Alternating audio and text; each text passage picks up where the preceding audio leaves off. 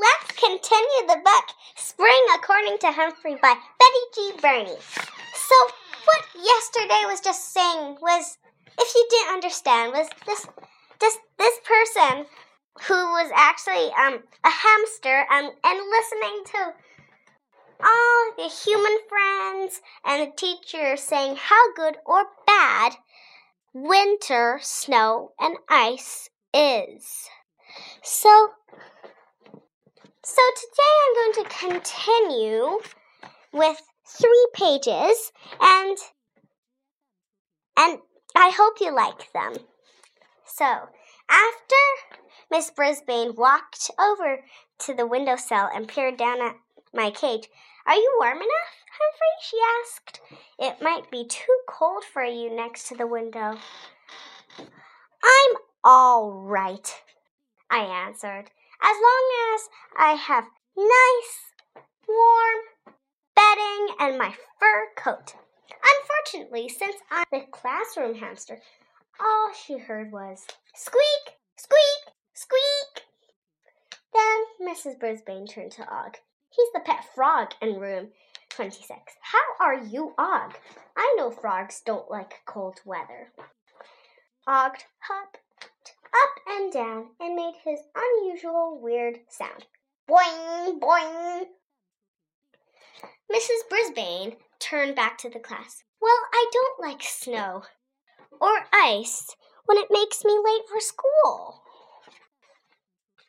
Tell the truth, Thomas waved his hand, and our teacher called on him. It's the beginning of March. It's not supposed to snow in March, he complained. Mrs. Brisbane smiled.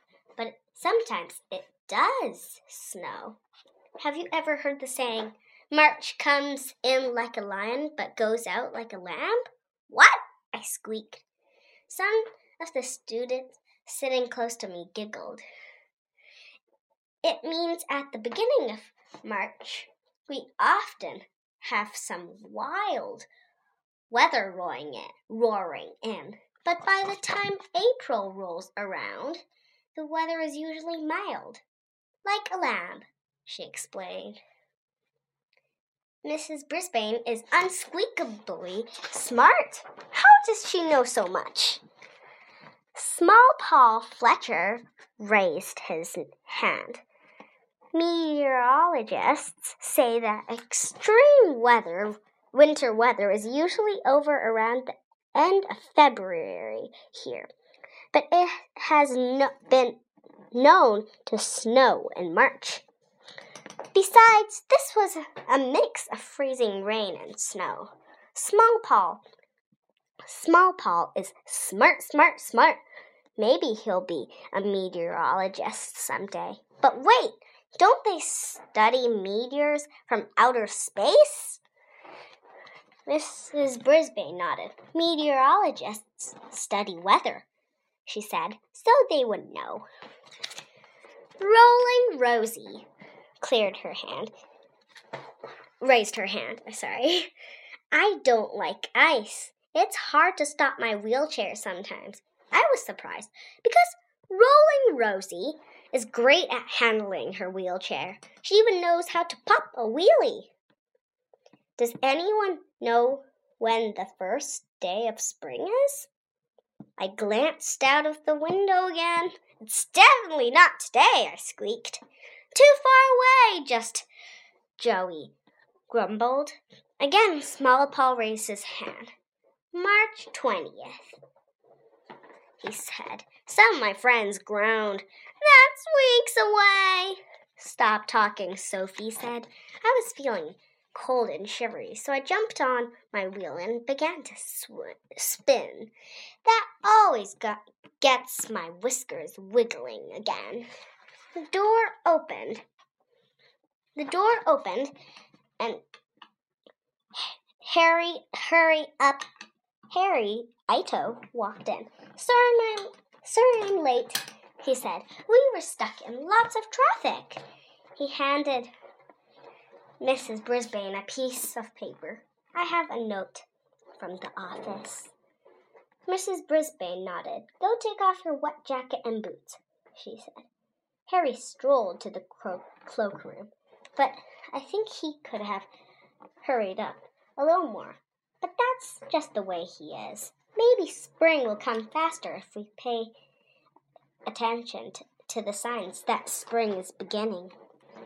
And I also want to tell you about something to look forward to. There were murmurings. There were murmurings around the room. I could tell she gotten my classmates' interest. Mrs. Brisbane always does. Tell us, please, Kelsey said. We need good news, Philippe added. Please, please, please, I begged her. Mrs. Brisbane smiled. Longfellow School is having a family night in April. There'll be games, prizes, and pizza, and your whole family is invited. I like pizza, Thomas said.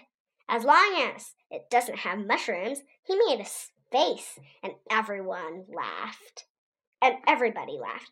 There will be lots more to do than eat pizza, Mrs. Brisbane continued. And each classroom has to work up with an activity or game. It will take some work, but it will also be fun. The news seemed to please my friends. I did not know much about family, fun nights, or pizza, or mushrooms, but I do know something about having fun. I like it. And that's all I'm going to read to you today. Hope you enjoyed it. See you tomorrow. La la la.